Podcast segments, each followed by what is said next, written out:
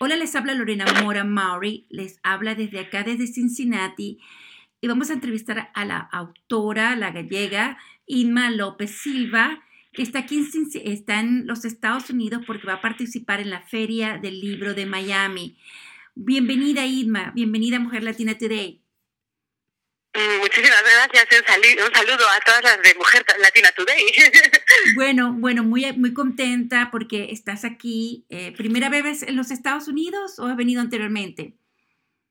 No, yo he vivido en Nueva York, eh, pero es la primera vez que estoy en un sitio que no sea Nueva York, con lo cual pues estoy especialmente contenta porque, porque claro, ya sabéis que New York es un lugar un poco diferente del resto y, venir a Florida con, con, este buen tiempo y el sol y, y, tanta gente que además habla, habla español por la calle, lo cual es, eh, genera una proximidad que es difícil de encontrar y una familiaridad que es difícil encontrar en otros lugares. Por eso estoy muy feliz de estar aquí.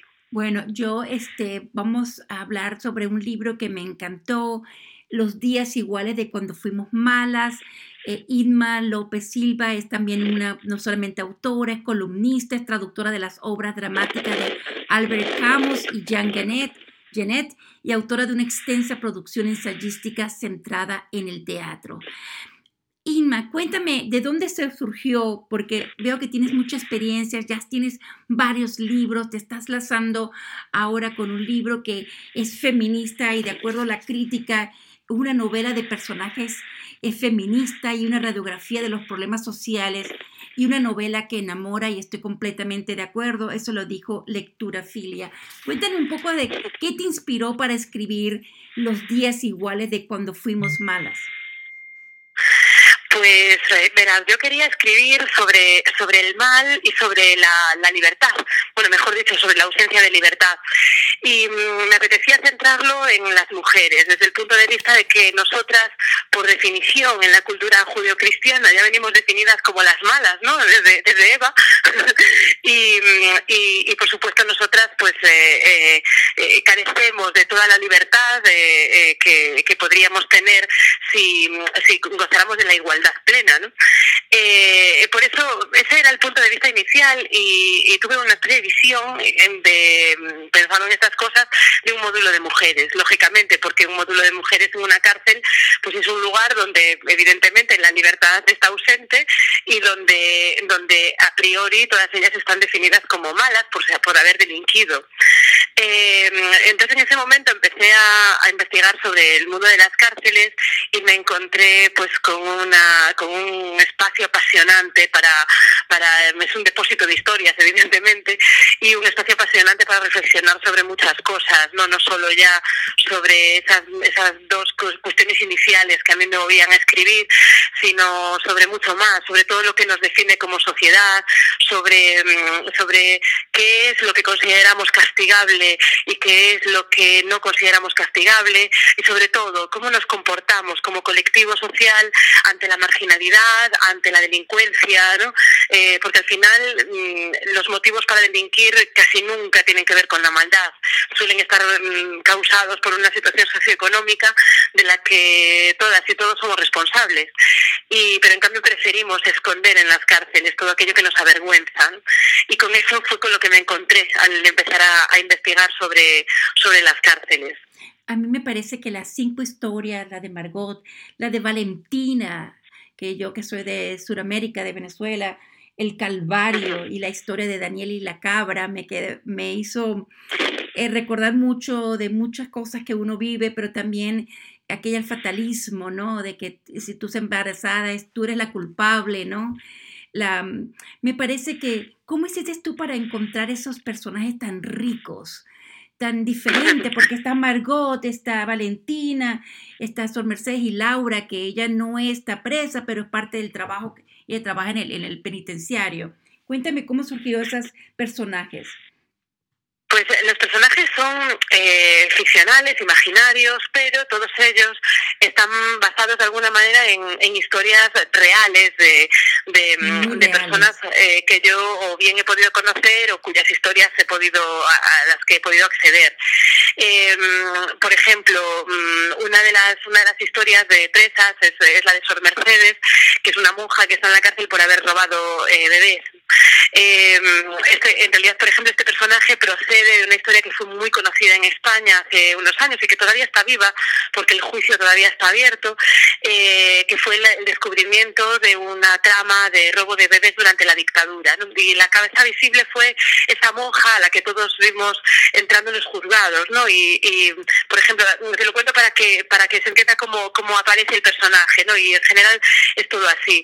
Pues a partir de esa historia real, eh, yo me imagino qué habría sido si realmente esa mujer hubiese entrado en la cárcel. Finalmente la, la Sor que se llamaba Sor María Real, no entró en la cárcel porque, porque se murió. Y, pero tampoco iba a entrar porque era, era una persona mayor ya. Pero, pero claro, ¿qué habría sido ¿no? de una monja en la cárcel, por ejemplo, con ese delito? Además, rodeada de mujeres, mujeres madres eh, que viven especial drama no estar cerca de sus hijos, por ejemplo. ¿no? Y mm, luego, por ejemplo, la historia de Margot eh, es una...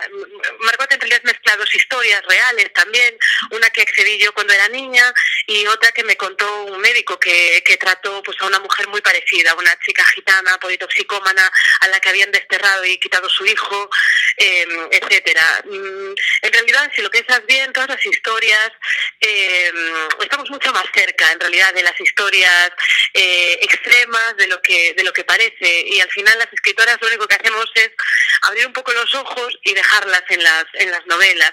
Y yo creo que esta novela concretamente es muy de eso muy de haber observado y depositar ahí lo que en realidad está a la vuelta de la esquina. ¿Qué aprendiste tú de al final de esta cuando terminaste de leer de escribir los días iguales de cuando fuimos malas. ¿Qué aprendiste de, ti como mujer y como y qué te gustaría que las personas que leen tu libro, las mujeres en particular, ¿no? Eh, cuando terminen el libro que entiendan, que se lleven como mensaje o tu aprendizaje. Pues eh, verás, yo eh, para mí fue un libro duro de escribir porque porque claro fue acceder a un espacio eh, que, como te decía antes, estaba en realidad cerca, pero que no había querido ver y, son todas historias muy duras, ¿no? Son historias de mm, de desgracia personal y, y, eso realmente te marca, ¿no? Luego efectivamente cuando lo filtras a través de la creación, pues eh, también es una manera de convivir con, con ello. Pero para mí el libro fue un, fue un aprendizaje sobre la condición humana, ¿no? Sobre, sobre un poco la relatividad del bien y del mal y, y sobre la necesidad de las segundas oportunidades, ¿no? Porque, porque a toda persona que ha cometido un delito lo que le queda de ahí en adelante es convivir con la culpa y convivir con la culpa a veces es mucho peor que el, que el propio castigo. Y, y, para mí este, esta novela me enseñó un poco eso, ¿no? la idea de que, de que la culpa forma parte de la vida y, y que tampoco merecemos ser juzgados eternamente por, por las cosas. ¿no?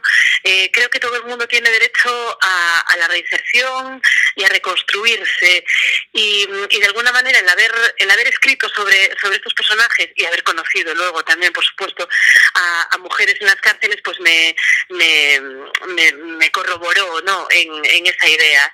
Y ante todo, para mí, pues es, es un libro que es un, un, canto a la libertad, ¿no? Y al derecho a la libertad y, y al derecho a, que no nos manipulen, a no ser víctimas permanentemente, ¿no? Porque también es verdad que, que una de las cosas que, que intenta demostrar el libro es, eh, es algo que la estadística, por cierto, dice muy claramente, ¿no? Que es que la mayor parte de las mujeres que delinquen han sido inducidas a esos delitos eh, por los hombres a su alrededor. Esto no, es, no, significa una infantilización de ellas, ni mucho menos, sino una constatación del, de, de, su condición subalterna, en realidad, de que las mujeres en contextos marginales todavía están más marginalizadas y eso las lleva a perder la capacidad de decisión para la mayor parte de las cosas y al final no tener capacidad de decisión te lleva a la situación extrema del, del delito, ¿no? de la delincuencia.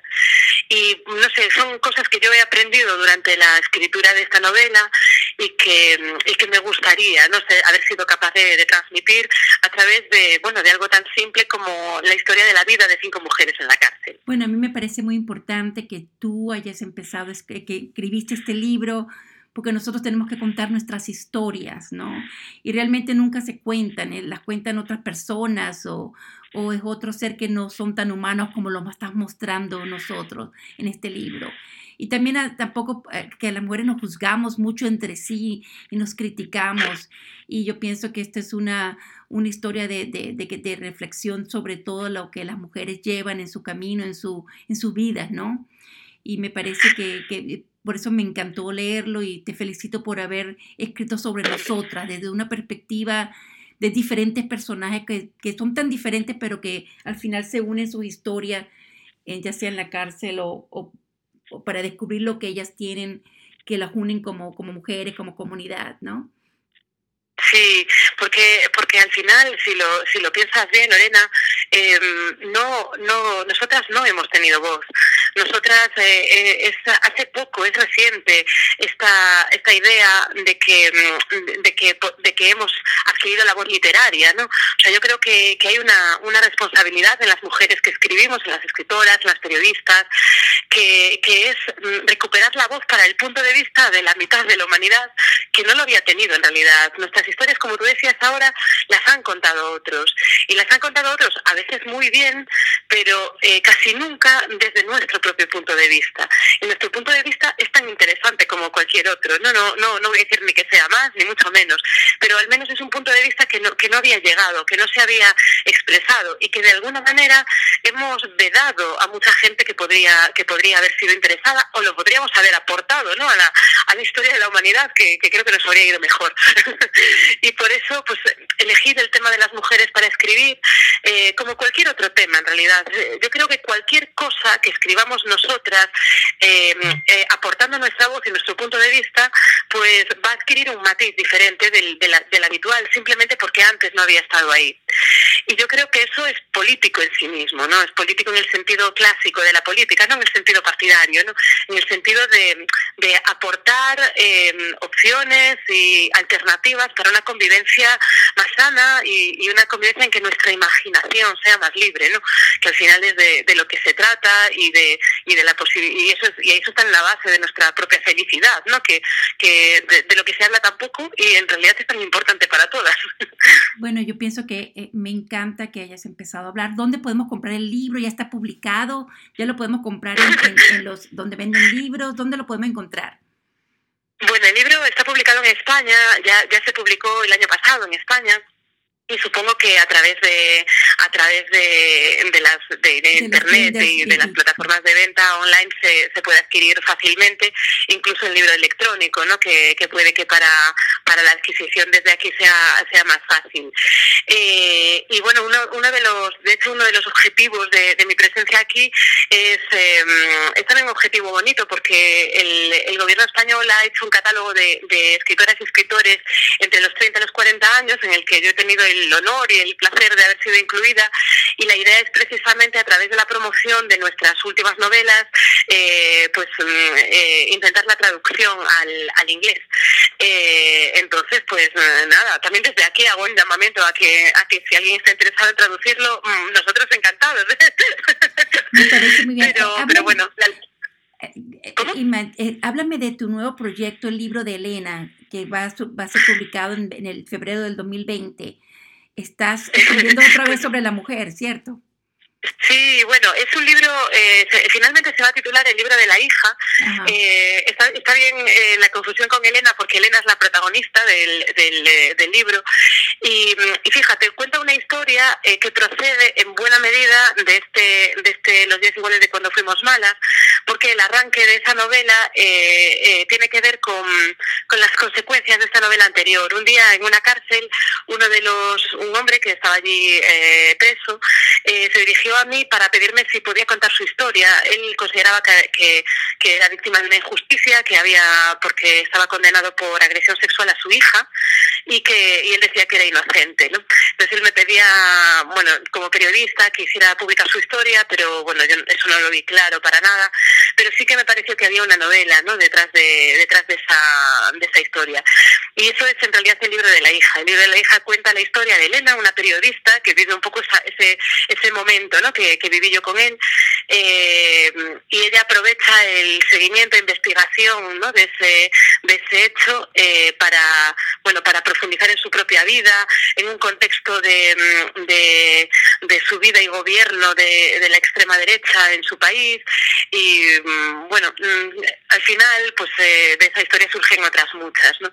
Pero, pero sí, la verdad es que, es que engancha un poco con el anterior y, es un libro del que estoy, del que estoy muy contenta. Saldrá en, en febrero de 2020 y, y veremos qué, qué, qué recorrido tiene. Bueno, espero verte, entrevistarte cuando vengas el próximo año a la Feria del Libro de Miami para que puedas llevar tu historia, tu novela, para que nos puedas motivar a, a leerla aquí en el Midwest, en los Estados Unidos, en la área de, de Cincinnati, Ohio.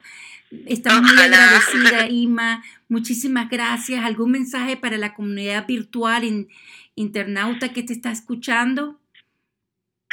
Pues mm, un mensaje, un saludo sobre todo eh, y, y, un, y un ánimo a que se animen a leer eh, libros escritos por mujeres, porque encontrarán en ellos eh, cosas que les sorprenderán.